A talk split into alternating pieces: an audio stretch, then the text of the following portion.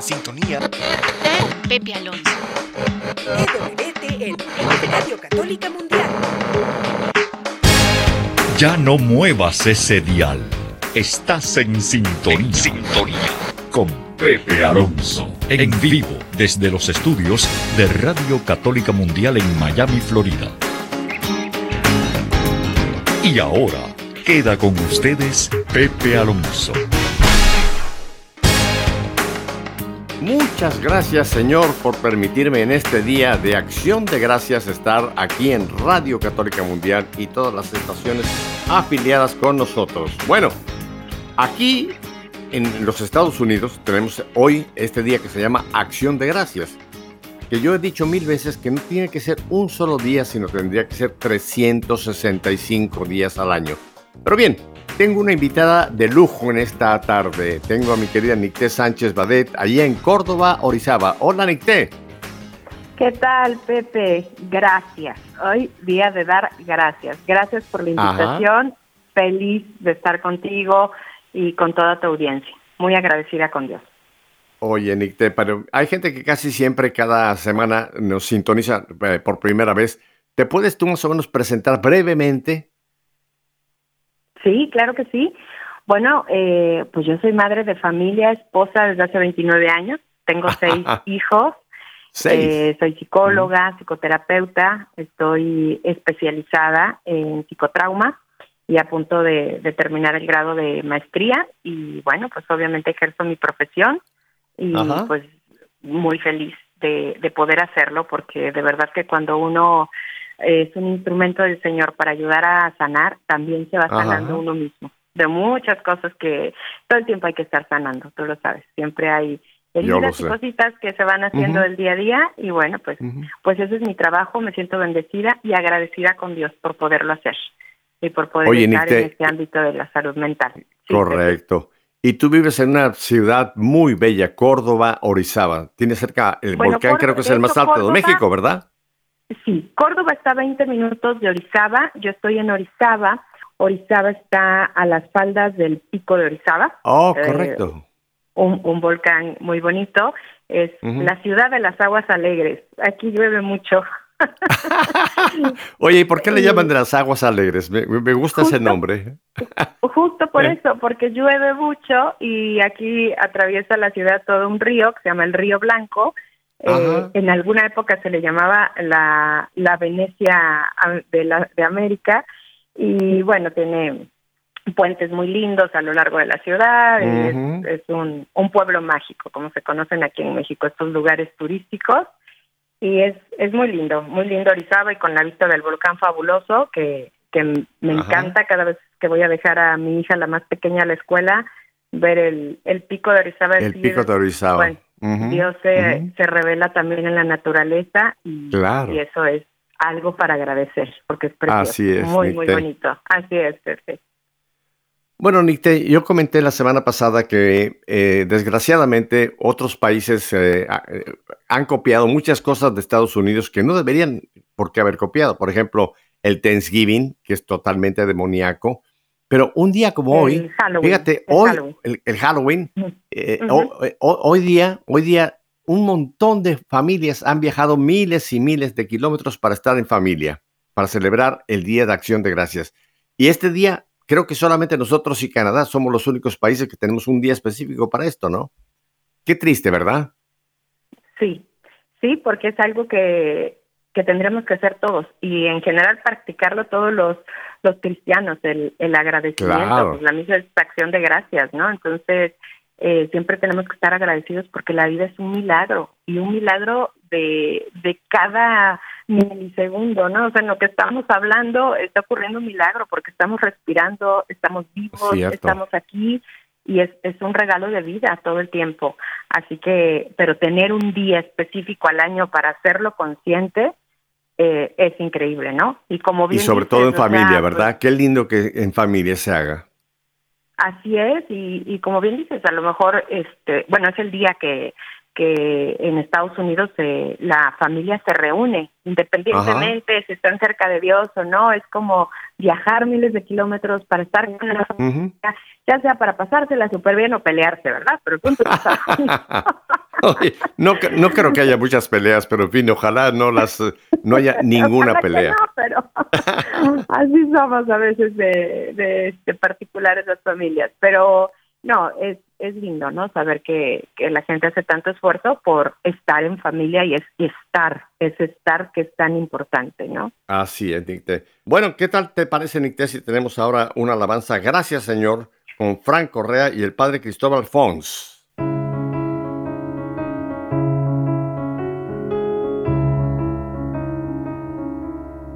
Cuando miro al cielo y al mar, el sol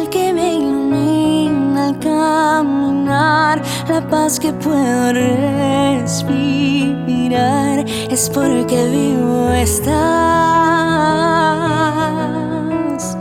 Gracias Señor es tuyo todo lo que soy, soy fruto de tu inmenso amor, tu amor me transformó. La fuente de vida, mi mayor alegría, la luz que me guía, el que siempre me cuida.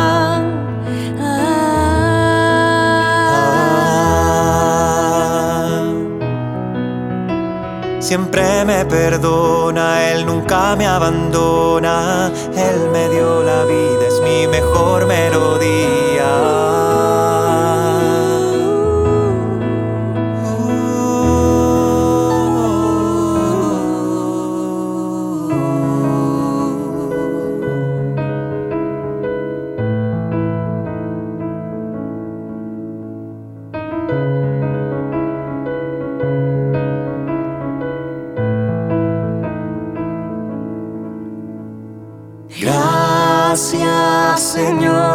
Has entregado por amor.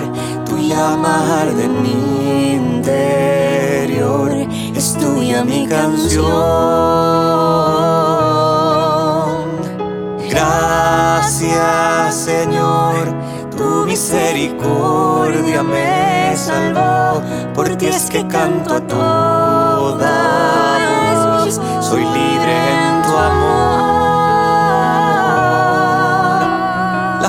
de vida, mi mayor alegría, la luz que me guía, el que siempre me cuida.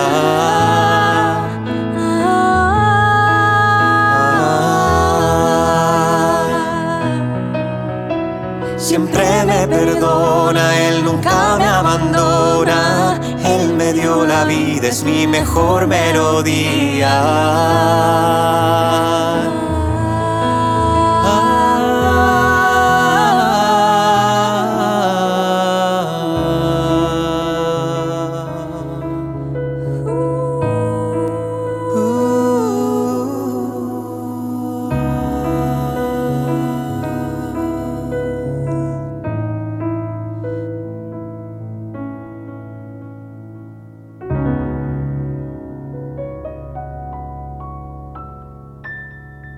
Gracias, Señor. Realmente, gracias, Señor. Nicte, hay, hay un texto en la carta de San Pablo a los Efesios, que lo hemos compartido tú y yo en otros eh, momentos, pero me gustaría traerlo hoy, justamente en este día de acción de gracias. Está en la carta de los Efesios, capítulo 5, y el versículo 19 dice, Entre ustedes entonen salmos, himnos y cantos inspirados, cantando y celebrando al Señor de todo corazón, dando gracias siempre y por cualquier motivo a Dios Padre en nombre de nuestro Señor Jesucristo.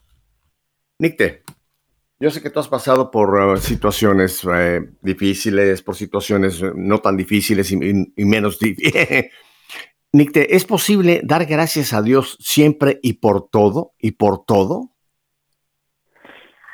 A veces es difícil, ¿no? Porque se nos enreda tanto en la cabeza decir, pero ¿por qué estoy pasando por esta situación? ¿Qué es lo que sucede? Este, ¿cómo puedo cuando recibo gente en el consultorio, pero es que no no puedo sentirme sentir que esto eh, va a tener algún sentido en mi vida, o sea, esto es puro dolor, esto es pura agonía, mm. eh, alguna enfermedad, eh, pérdida económica, la misma pandemia que ha dejado tanta secuela en la salud Cierto. mental pero eso tiene que ver eh, en, parte por un, un deterioro dentro de la función cognitiva, o sea, de cómo nosotros entendemos la vida.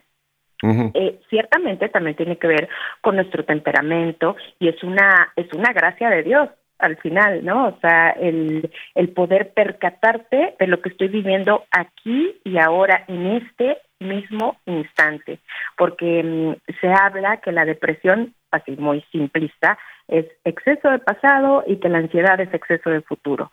Y pocas veces nos concentramos en lo que estoy ahorita, en este momento, así, en este segundo, expresando, tratando de poner eh, mis ideas en orden en la cabeza, para estar en comunicación contigo, Pepe, poder llegar a todo el auditorio en un día tan especial.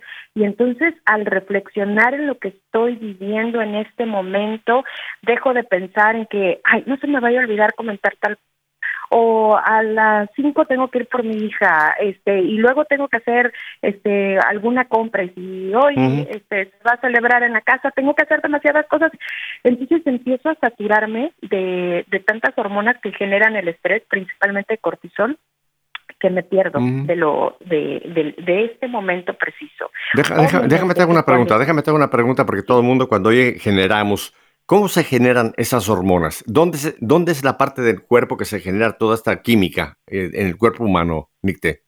Ok, bueno, el, el, órgano principal encargado de generar, de ayudar a que se generen muchas de, la mayor parte de las hormonas con las que nosotros funcionamos, nuestro cuerpo funciona, es el hipotálamo que ahorita te voy a platicar un poquito más del, del hipotálamo, o sea, libera ciertas hormonas que desencadenan la producción de otras hormonas en el cuerpo. Es que somos una máquina perfecta, compleja, eh, es impresionante cuando cuando tú te metes a estudiar un poquito ah. y que solamente se conoce un poquito de lo que es toda la función eh, del cerebro en, particular que es en, en, lo que pues yo me he centrado a estudiar más dices, qué impresión, qué complejos. O sea, esto no, no fue nada más pura casualidad, que Ay, así nacimos y mira qué bien, todo se arma y todo se conecta y todo fluye, ¿no? No, o sea, aquí hay este mano divina, no hay de otra, ¿no?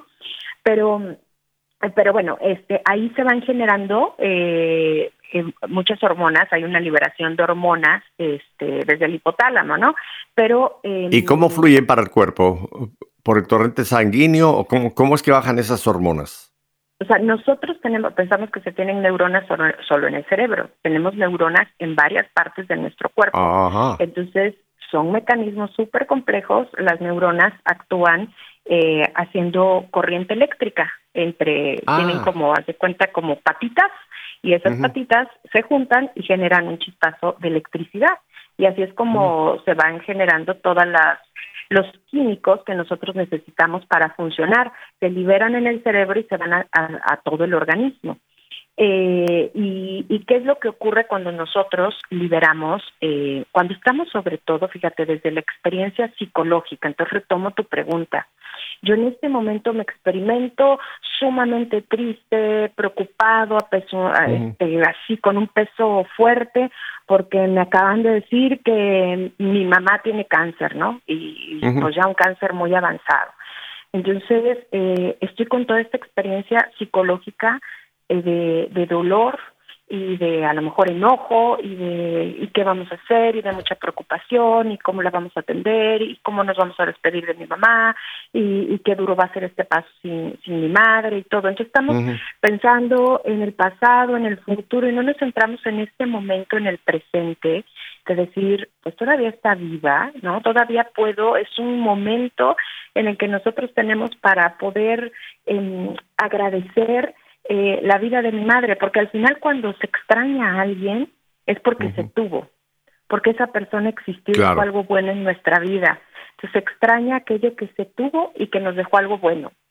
Eh, así que, eh, obviamente, que la experiencia psicológica de dolor y de decir, ah, ¿por qué a mí? ¿Por qué nos tuvo que pasar esta tragedia dentro de la familia? Es válida, es la experiencia humana. Eh, como, como se lo digo a mis pacientes y lo hemos platicado tanto tú y yo y lo hemos hablado en otros programas, la experiencia humana viene de este destierro, somos los desterrados hijos de Eva, a ti suplicamos gimiendo y llorando en este valle de lágrimas, refiriéndonos a la Santísima Virgen. Esto no es lo que nos tocaba vivir ni es el plan de Dios, ni dolor, muerte, ni enfermedad. Eh, estamos hechos para la vida eterna, para la, la, ahí está nuestra casa esperándonos en el cielo, ahí está, pero obviamente, bueno, pues tenemos que pasar por, por toda esta experiencia humana en donde hay una ruptura con Dios, con nosotros mismos, con el prójimo, con nuestro y con y con nuestro organismo. O sea, al decir con nosotros mismos, pues sí, tengo que redescubrirme todo el tiempo, entender quién soy, las las preguntas típicas de la adolescencia, quién soy, a dónde voy, ¿no? Eh, preguntas existenciales que me llevan, me pueden llevar al encuentro con Dios y también, pues eso depende mucho del ambiente que que me rodea y de las circunstancias.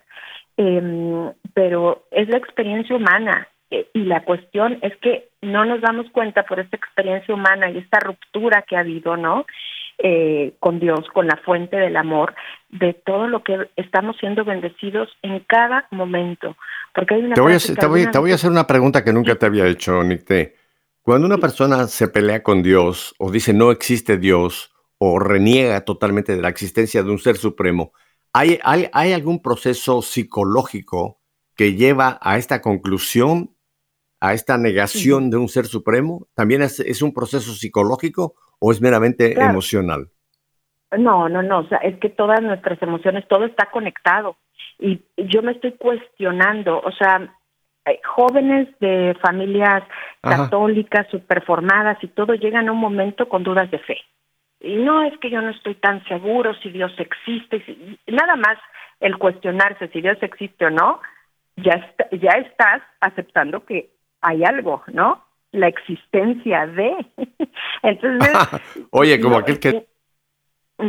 Aquel que dice, yo soy ateo, gracias a Dios, ¿no? exacto, exacto. Entonces, ¿qué, ¿qué, es lo que te estás cuestionando?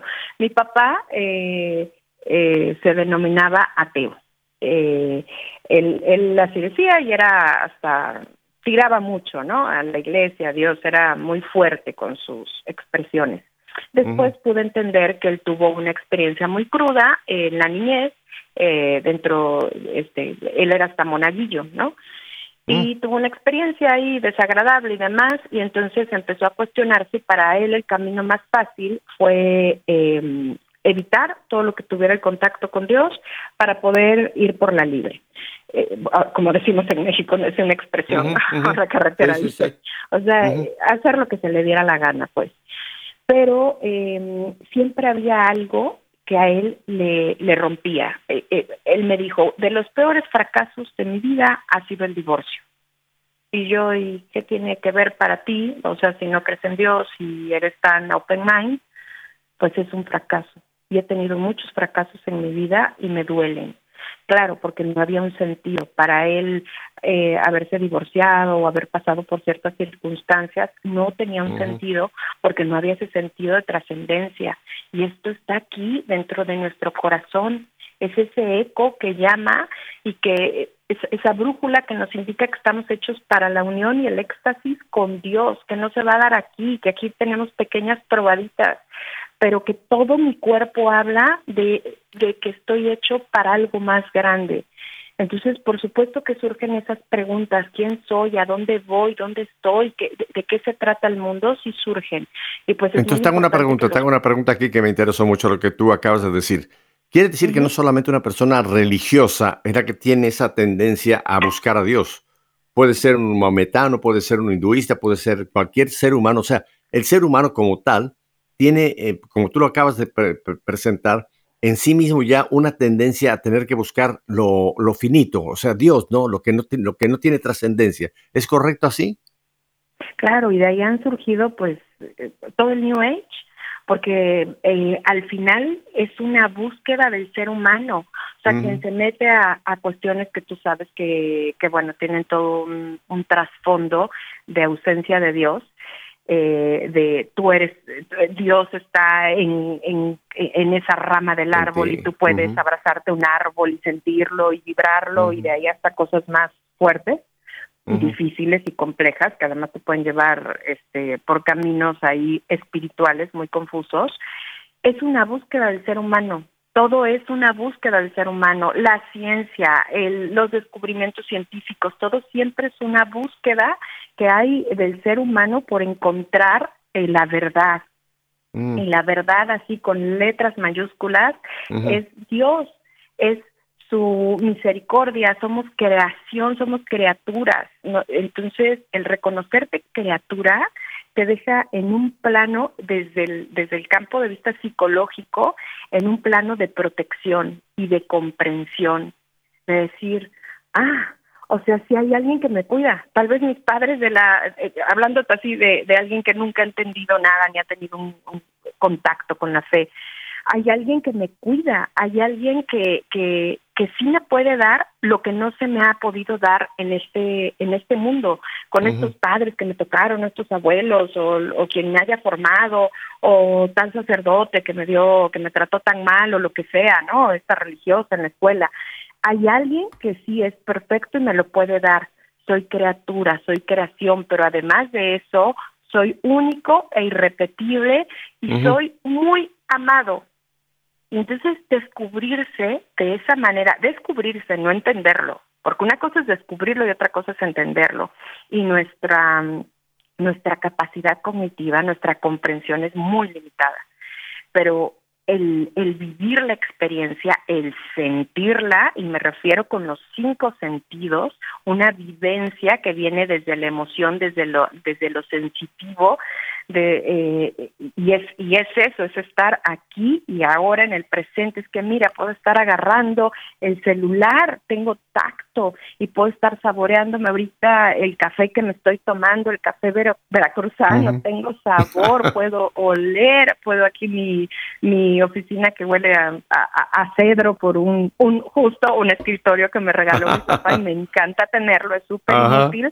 No es muy práctico pero me lo regaló mi papá. Y entrar y sentir el olor de ese escritorio me recuerda fui amada por mi papá pensó en mí para para darme esto no puedo ver que, o sea todo esto a través de lo sensitivo entonces generan emociones en donde dices soy estoy protegido estoy seguro y soy amado no puedo entenderlo así en en, en, en totalidad pero soy amado. Y si no, entonces ya con esa visión de observador, de descubrimiento, entonces puedes hacerte, puedes irte a lo más cotidiano, a lo más básico. Es decir, no necesito una experiencia súper mística para encontrarme con Dios.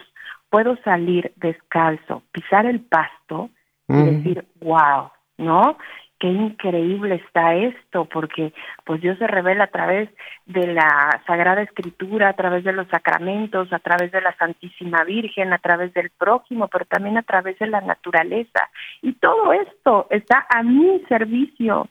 Mira, ese, punto me encanta, ese punto me encanta lo que estás tú mencionando, eh, porque hay gente que piensa que solamente si yo voy a un retiro espiritual, si yo hago una en cuaresma tal, tal o cual práctica, es cuando yo voy a tener una experiencia espiritual. Pero me encanta lo que tú dices. O sea, que podemos tener esta experiencia de Dios en lo cotidiano, como tú dices, en una taza de café, en pisar el césped, en oler un escritorio. E, eso me parece tan lindo lo que tú estás diciendo, porque Dios se puede revelar en mil maneras, ¿verdad, Nite? Totalmente. Y yo, eh, uno como padre, como padre, como madre de familia, eh, ver a tus hijos y decir, oye, qué milagro.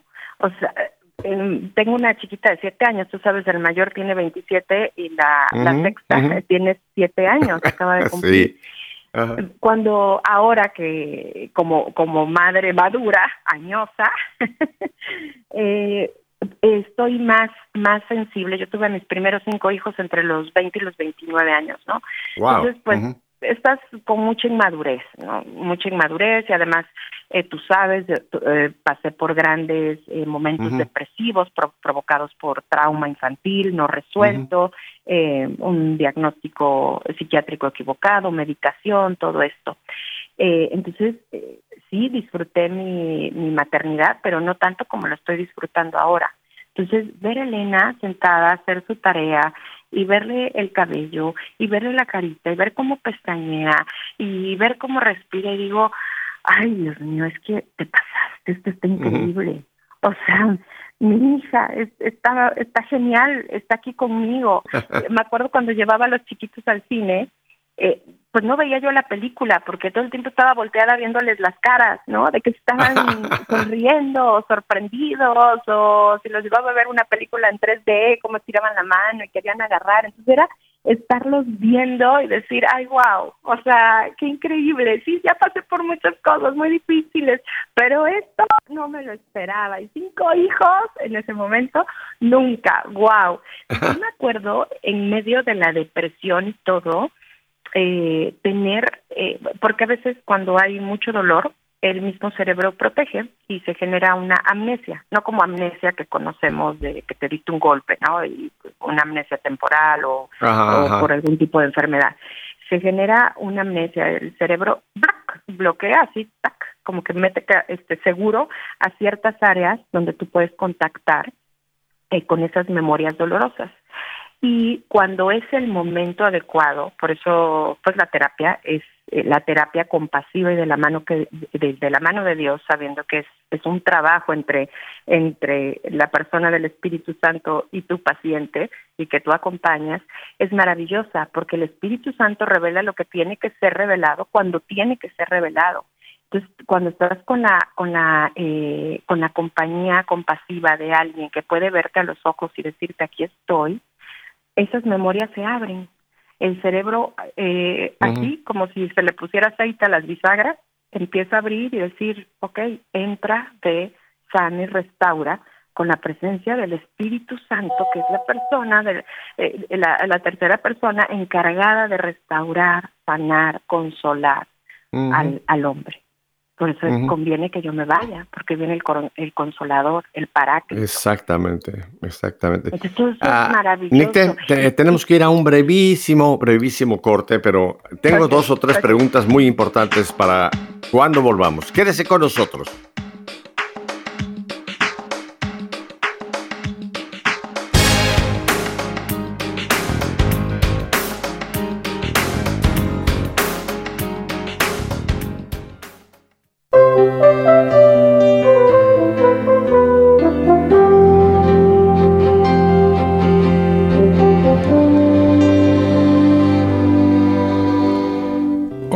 Soy Carlos Sebane y quiero invitarte a que te tomes dos minutitos para que juntos le digamos a nuestro buen Dios, gracias Señor por este día. Gracias Señor por la aurora. Gracias por el nuevo día. Gracias por la Eucaristía. Gracias por Nuestra Señora. Y gracias por cada hora de nuestro andar peregrino. Gracias por el don divino de tu paz y de tu amor la alegría y el dolor al compartir tu camino. Gloria al Padre, gloria al Hijo, gloria al Espíritu Santo, por los siglos de los siglos.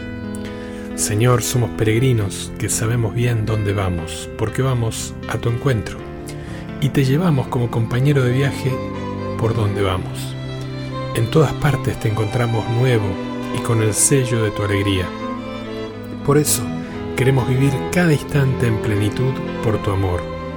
Queremos oler las rosas mientras las tengamos en las manos, disfrutar de su perfume y de su belleza, no dejar nada para después. Y te pedimos que el lago de nuestra conciencia nunca esté enturbiado, sino transparente y limpio, como tu amor puro que nos envuelve de noche y de día. Te invitamos a sumarte a esta comunidad virtual para practicar cada día el agradecimiento como estilo de vida. Puedes escribirme a vengoagradecer.gmail.com y allí dejarme tus comentarios y sugerencias.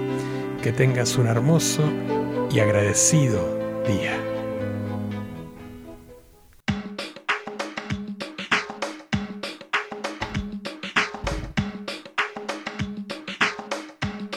Qué lindo vivir el agradecimiento como un estilo de vida. Gracias, Carlos, por esa, esa herencia que nos dejaste. Nicte, tú comentaste algo que me, me, puso a pensar mucho.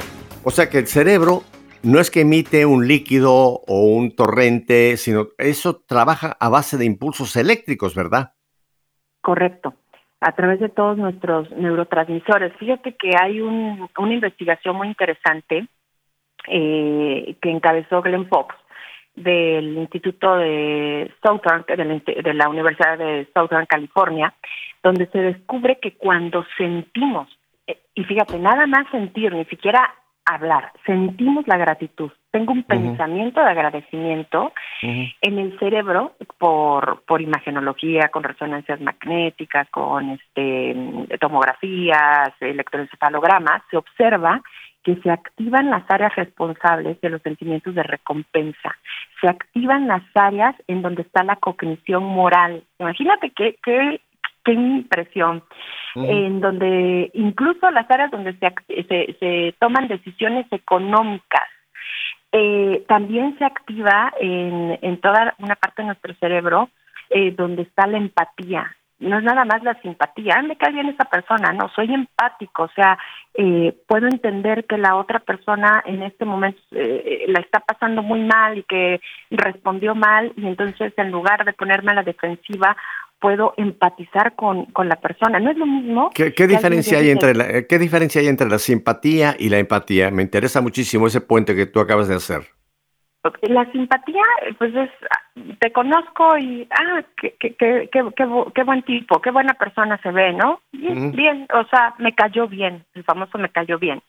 Pero la empatía va más allá, la empatía es es eh, justo esto que, que, quería ejemplificar, ¿no? O sea, no es lo mismo que em, llegues tú conmigo y me digas, oye, pues no me pareció cómo me contestaste el otro día o, o eh, te llamé tres veces y no respondes y tal y cual.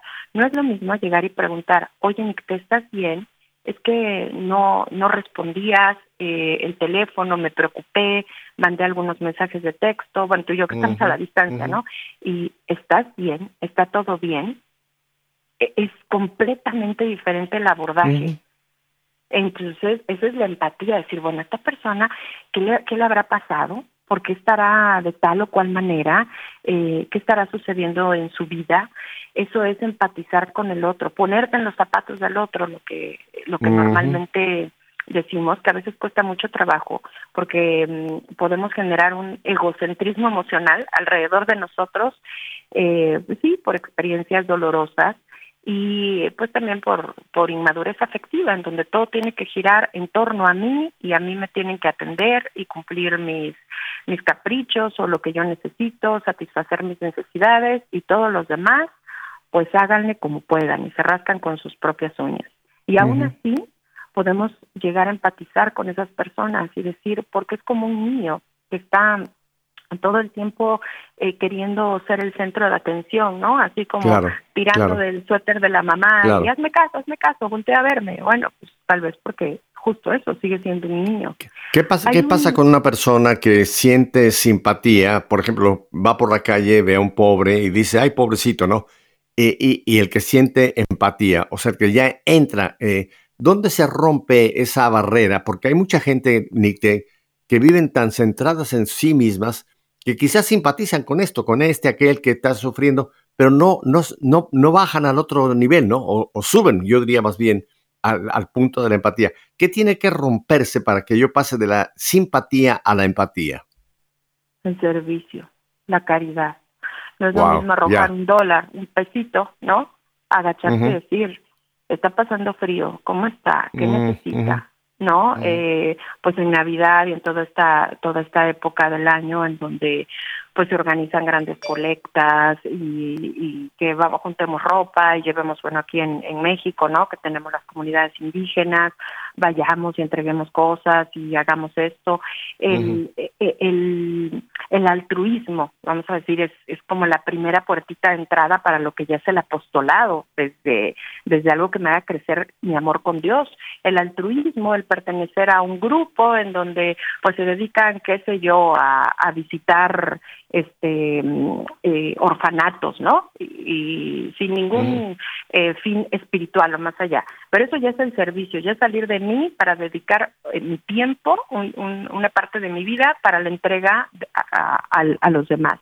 Pero todavía si tiene un sentido de trascendencia espiritual y de decir quiero ir a ver este a estos niños de tal orfanato o ir a visitar enfermos y, ver a Cristo en esa en esas personas eso es eso es el, el apostolado eso es la misión es la trascendencia es, vivir el amor no es vivir la caridad.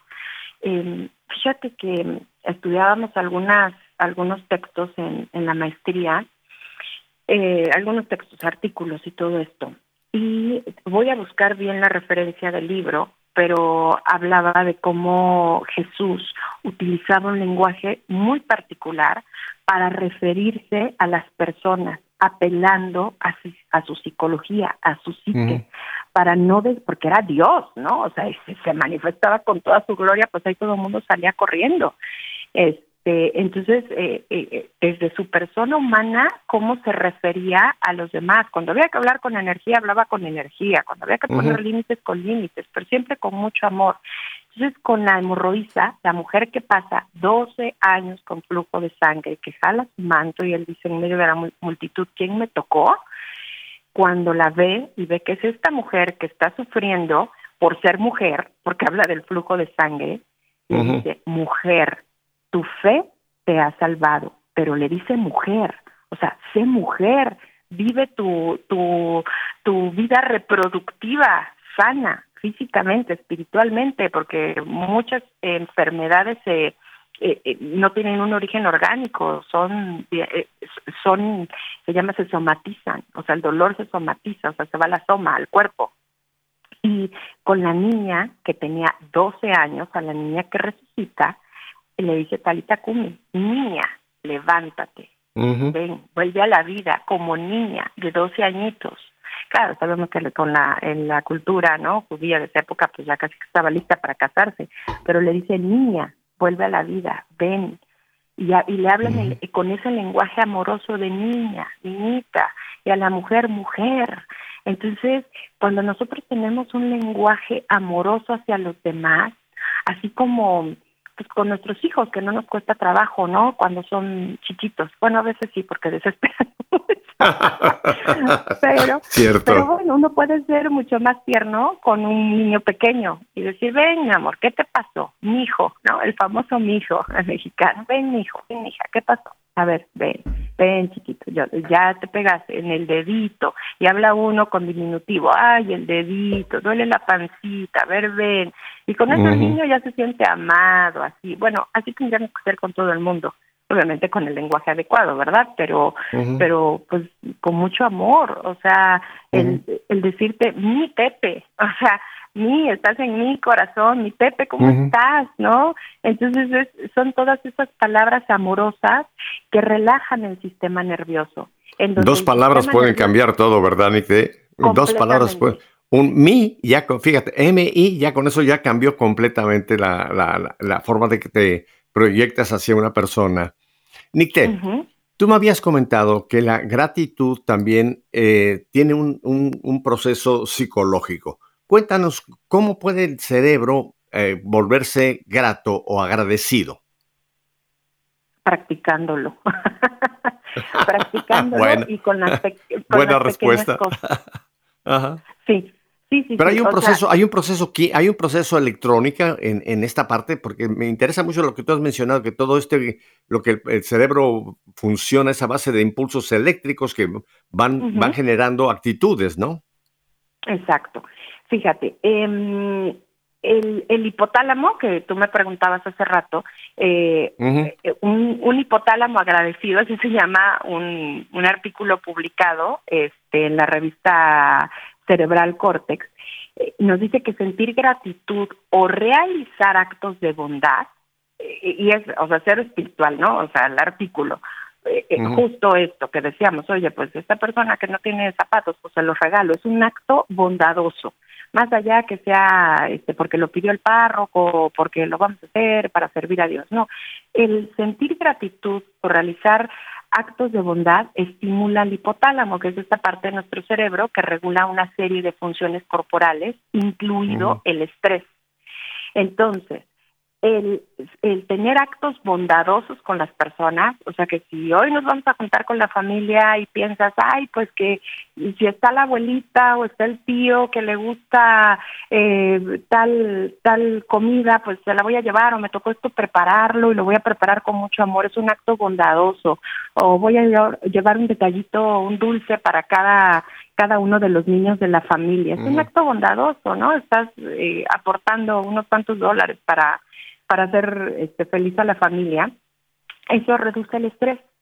Entonces, el estrés, eh, eh, todos necesitamos estrés para vivir, o sea, para tener funciones, las funciones del día a día. Necesito eh, cierto grado de cortisol, que es una hormona que se genera naturalmente en el cuerpo. Eh, necesitamos eso. Pero cuando vivimos una vida demasiado, con, con, demasiada mm, presión, no económica, laboral, de prisa, de, de correr, de, de, de, mucho agobio, o sea, tengo que llegar y no tengo quien me ayude este, con los niños, y entonces el trabajo, y recojo en la guardería y vuelvo y, tengo que llegar a cocinar y hacer, ¿verdad? todo eso, no tengo familia que me ayude cercana y demás, pues empiezan a estresarse. Y entonces empieza a subir el cortisol y todo eso empieza a bloquear la corteza prefrontal. La corteza prefrontal eh, y, si pones la mano en la frente, ahí, ahí, ahí está, eh, es la encargada del control de impulsos, de la concentración, de la resolución de problemas, entre otras cosas. Entonces, cuando estoy muy estresado, llevo una vida de mucha presión, estoy pasando un momento de por sí estresante porque tengo a un familiar enfermo y todo el tiempo estamos corriendo al hospital, venimos tal y cual, obviamente se genera más estrés de lo normal, estoy con la preocupación. Eh, de la situación que se está viviendo. Entonces, em, todo, todo mi, mi organismo se va inundando de mucho cortisol. Y entonces la resolución de problemas, de las cosas más simples, no puedo, no puedo pensarlo, no puedo, en este momento no sé ni cómo decirte cómo vamos a resolver el pago del hospital. Es que si tú me dices ahorita que la tarea de los niños, es que no sé ni cómo, ¿no? Y es así como, ah, no puedo más. Un bloqueo. Este, el control de impulsos, estoy tomando más que en otro momento de la vida, estoy viendo pornografía, estoy este con una vida eh, ah, espérame, eh, espérame, espérame, espérame, tocaste, tocaste un punto muy interesante ahí. O sea, el estrés te puede llevar a tomar eh, caminos equivocados, ¿no? El tomar o, tomar una pastilla, algo. O sea, el estrés me puede llevar a, respuestas que no son las correctas. ¿Es así?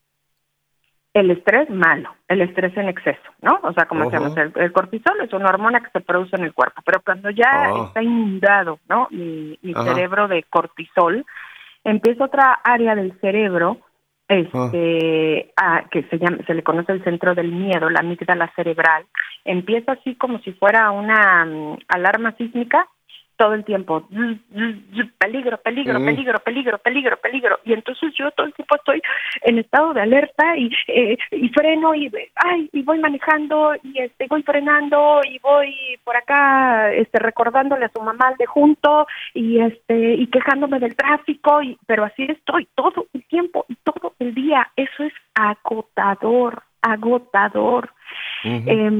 ¿Qué es lo que nosotros podemos hacer? Entre muchas otras cosas más, desde acudir con un médico, llevar terapia, acudir al acompañamiento espiritual, eh, eh, porque a veces no podemos ni rezar.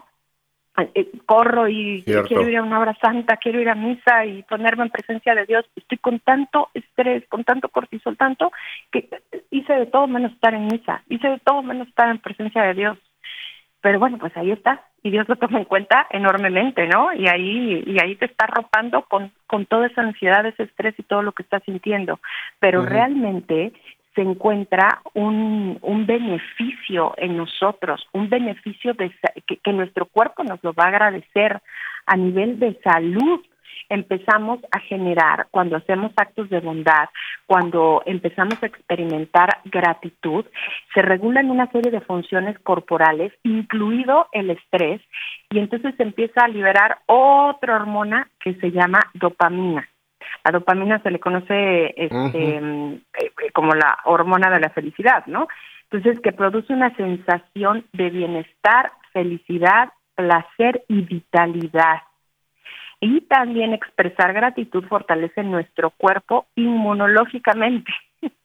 Todo esto comprobado científicamente, ¿eh? no creas que esto así nada más de que creemos que esto sucede. Son estudios de la Universidad de Harvard, son este, estudios de revistas científicas, no no hay leídos en, este, en un TikTok o vistos en un TikTok, ¿no? De la Universidad de Southern este, eh, California. O sea, eh, se ha investigado, de incluso muchos neurocientíficos dicen, las personas con una espiritualidad desarrollada, así lo dicen, con una este, eh, espiritualidad, eh, sí, espiritualidad desarrollada, em, tienen mayor mayor producción de dopamina, de esta hormona de la felicidad y del bienestar. Y aquí se demuestra con estas imágenes. Mira, hay un texto ahí en la carta de San Pablo, de, perdón, de Lucas, hecho de los apóstoles capítulo 20, que dice, hay más felicidad en dar que en recibir. Es lo mismo que tú estás diciendo, dicho en una sola frase. Hay más felicidad en dar que en recibir, ¿verdad? Así es, totalmente. Y, y porque, fíjate, nosotros tenemos este, neuronas espejo, así se llaman. Entonces, incluso en la distancia, aún este, así a través del Zoom, de, del FaceTime, de todo esto, nosotros podemos, por las hormonas espejo, captar cómo, cómo está el estado de ánimo de la otra persona. Y ya sea que nos ponemos de malas con él o, nos, o hacemos algo para que el otro se alegre puedes captar el estado de ánimo del otro. Eso es impresionante. Cuando una mamá está muy estresada, no le baja la leche, el niño llora y está angustiada con el recién nacido, llega otra persona de fuera, entra, toma al bebé en brazos y el bebé deja de llorar. Bueno, mm. porque la mamá está tan estresada que por hormonas espejo está también desregulando el sistema nervioso del niño.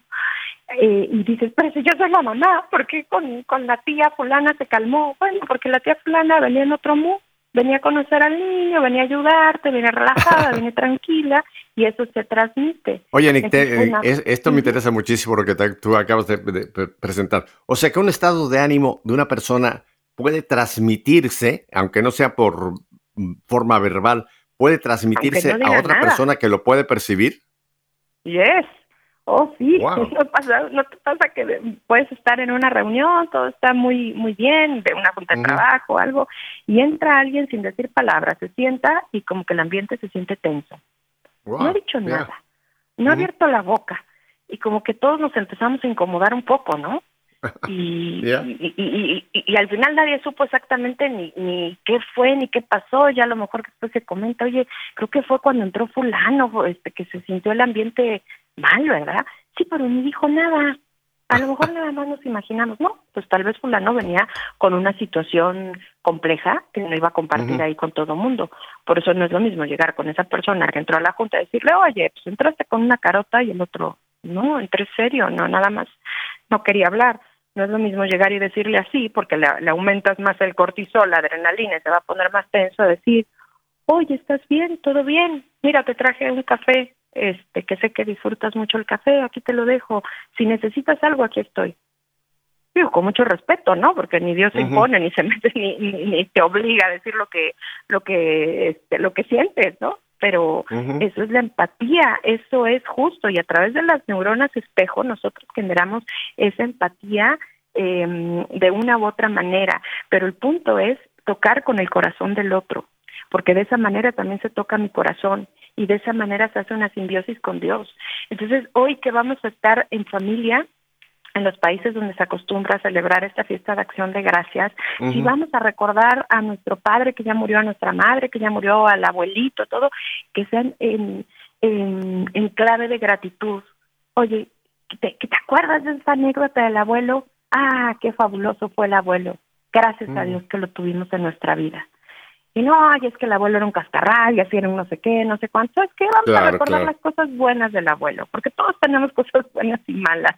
Entonces vamos a recordar todo lo bueno que sí nos dejó el abuelo o la abuela o este alguien. Vamos a recordar esta esta parte sana.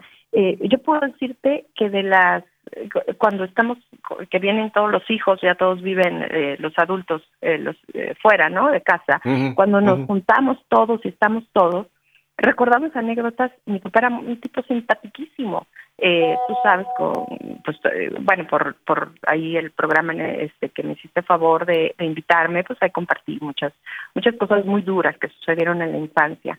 Em, y mis hijos me enseñaron, por los recuerdos, porque mi, mi papá fue mejor este abuelo que padre, eh, me enseñaron a ver todo lo bueno de mi abuelo, de, mi padre, perdón, desde, desde pequeñitos, ¿no?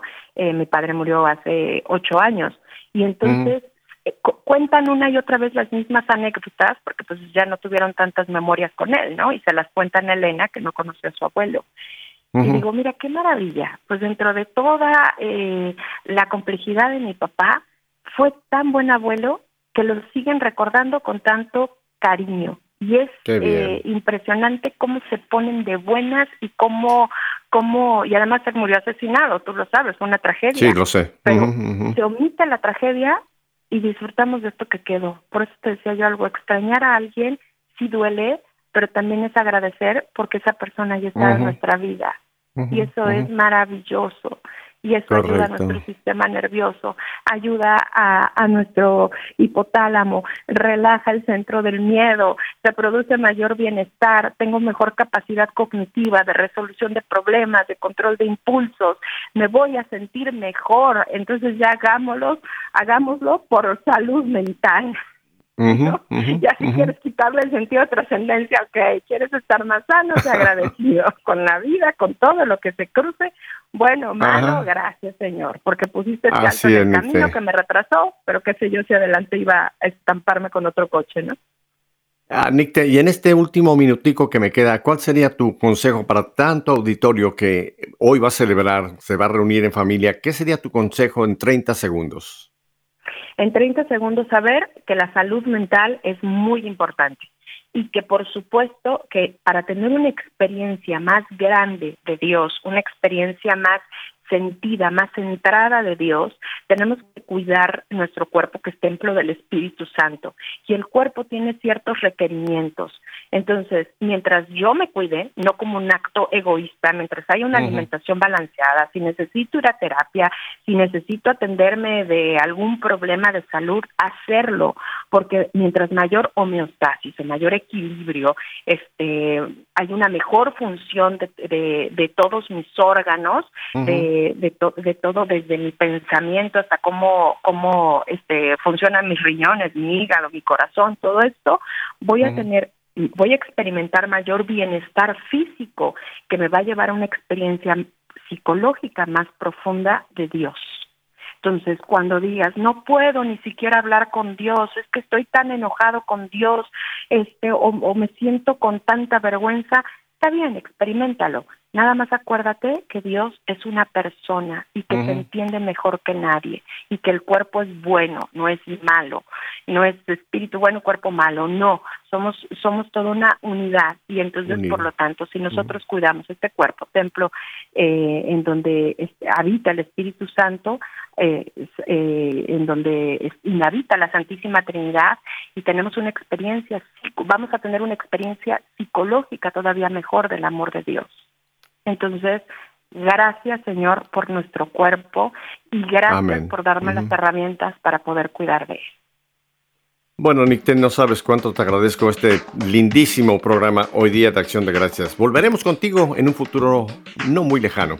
Y a ustedes, mi querida familia, feliz día de Acción de Gracias. Hasta la próxima semana.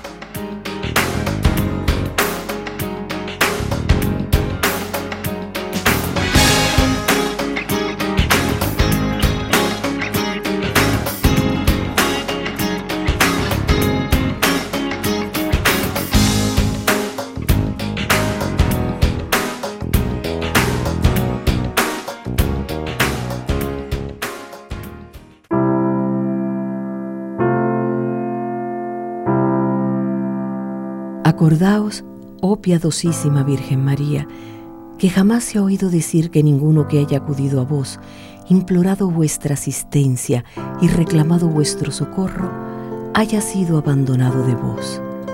Animado con esta confianza, a vos también acudo, oh Virgen Madre de las Vírgenes, y aunque gimiendo bajo el peso de mis pecados, me atrevo a aparecer ante vuestra presencia soberana.